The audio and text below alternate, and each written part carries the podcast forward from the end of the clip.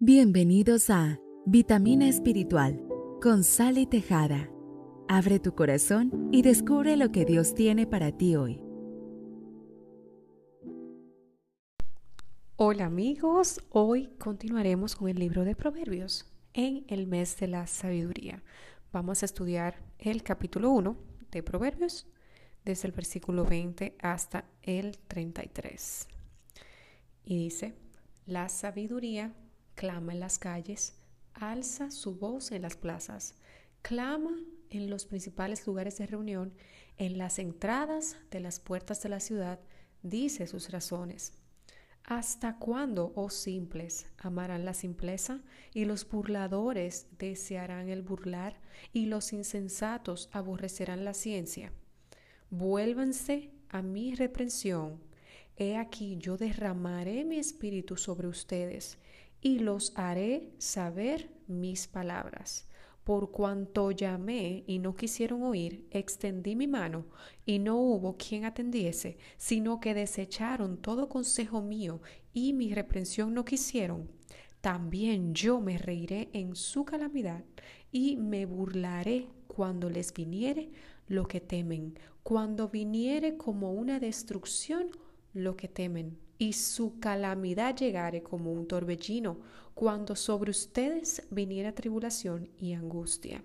Entonces me llamarán y no responderé, me buscarán de mañana y no me hallarán, por cuanto aborrecieron la sabiduría y no escogieron el temor de Jehová.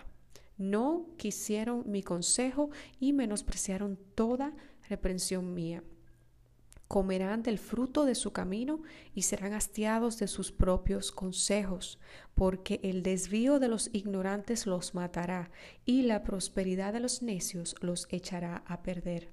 Mas el que oyere habitará confiadamente y vivirá tranquilo, sin temor del mal.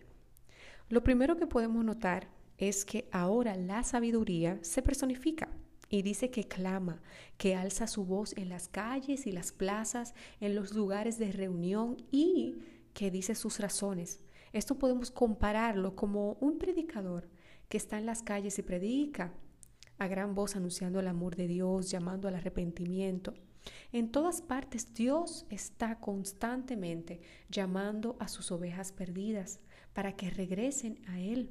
Y aunque aquí se está hablando de la sabiduría, hago referencia a Dios porque como aprendimos en el podcast anterior, el principio de la sabiduría es el temor de Jehová. Es decir, que el tener un temor reverente y respeto a Dios nos concede esa sabiduría que necesitamos para poder vivir una vida larga y bendecida. En todo tiempo, Dios nos está llamando, porque así como dice su palabra, Jesús vino a salvar a los perdidos, no a condenarlos. Y esto es justo lo que hace la sabiduría. En todas partes que vamos, Jesús nos llama, a gran voz nos llama. ¿Cuántas veces hemos estado hasta manejando y vemos un escrito detrás de un carro que dice Cristo te ama o Cristo viene pronto? ¿Tú crees que es coincidencia que a esa misma hora, ese mismo día, tú estés manejando detrás de ese auto y para colmo lo leas? No, para Dios nada es coincidencia.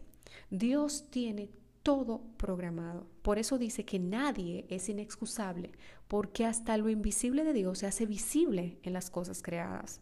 Entonces el Señor en todo tiempo está llamando, gritando, ansioso porque vuelvan a Él. Pero mira cómo cambia la actitud de la sabiduría a partir del versículo 24. Aquí aprendemos algo muy maravilloso.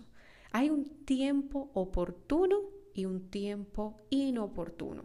Los entendidos y sabios aprovechan todas las oportunidades, mientras que los necios, los burladores e ingenuos viven la vida en el modo mejor tarde que nunca, o la vida es corta y la viviré al máximo.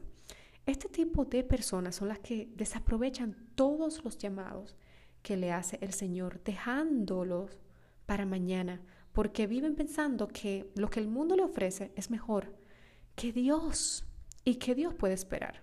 Ah, sí, Cristo me ama, Él me puede esperar. Jesús, mira, no, ahora no, ahora estoy muy ocupado en mí mismo, aún tengo mucho por vivir, luego te busco. Y el Señor una y otra vez llamándonos hasta que lamentablemente llega un día en que ya no tenemos más oportunidad.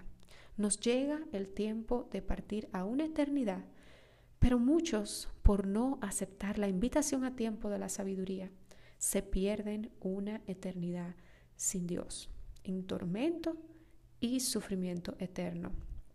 Qué triste será para aquellos insensatos que despreciaron tanto llamado del Señor. Procura tú no ser uno de esos. Procura que hoy, que Dios te está llamando, tú acudas a Él. Te puedo asegurar que nada que tú dejes atrás por Jesús se va a comparar con lo que tú vas a ganar en los brazos de Cristo. El arrepentimiento abre las puertas a Dios, a la verdadera riqueza.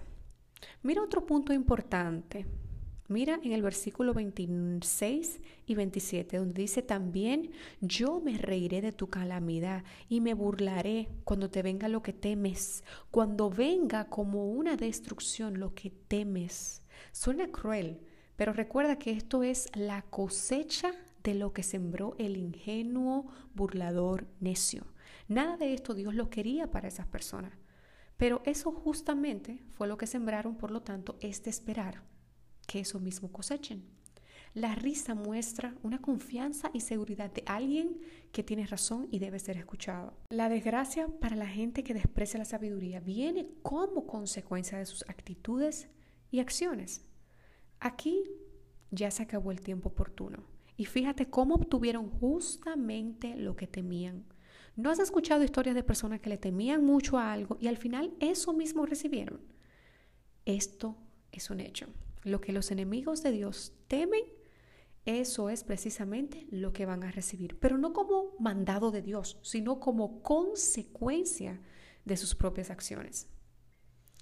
Pero lo que más me encanta de Dios es que en Él siempre hay esperanza. Mira qué hermoso cómo termina en el versículo 33.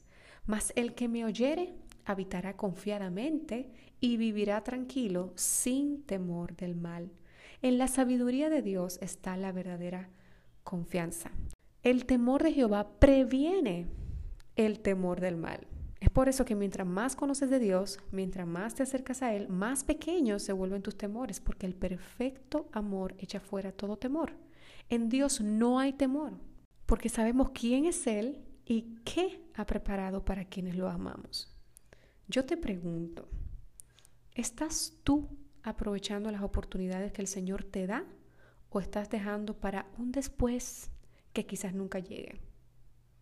Si no has entregado tu vida al Señor, si nunca has confesado con tu boca que Jesús es el Señor, este es el día que la sabiduría clama a tu puerta. Este es el día que tú decides entregarle tu vida al Señor y eliges el camino de los sabios. Mira, es sencillo.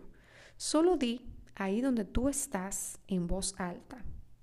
Sea donde tú estés, repite conmigo esta oración. Señor Jesús, yo reconozco que te necesito, que tú moriste en la cruz por mi salvación. Te pido perdón por todos mis pecados.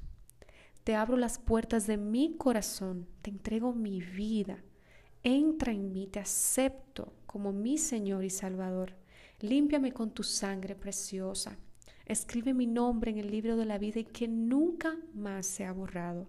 Haz de mí la persona que tú quieres que yo sea según tu propósito. En el nombre de Jesús. Amén. Si has dejado entrar a Cristo en tu vida, te felicito. Has tomado la mejor decisión de tu vida. Quiero que sepas que Él te ama infinitamente y que como dice su palabra, hay fiesta en los cielos por ti en este momento. Deseo que puedas crecer y perseverar siempre en este camino. Que Dios te bendiga. Hasta la próxima.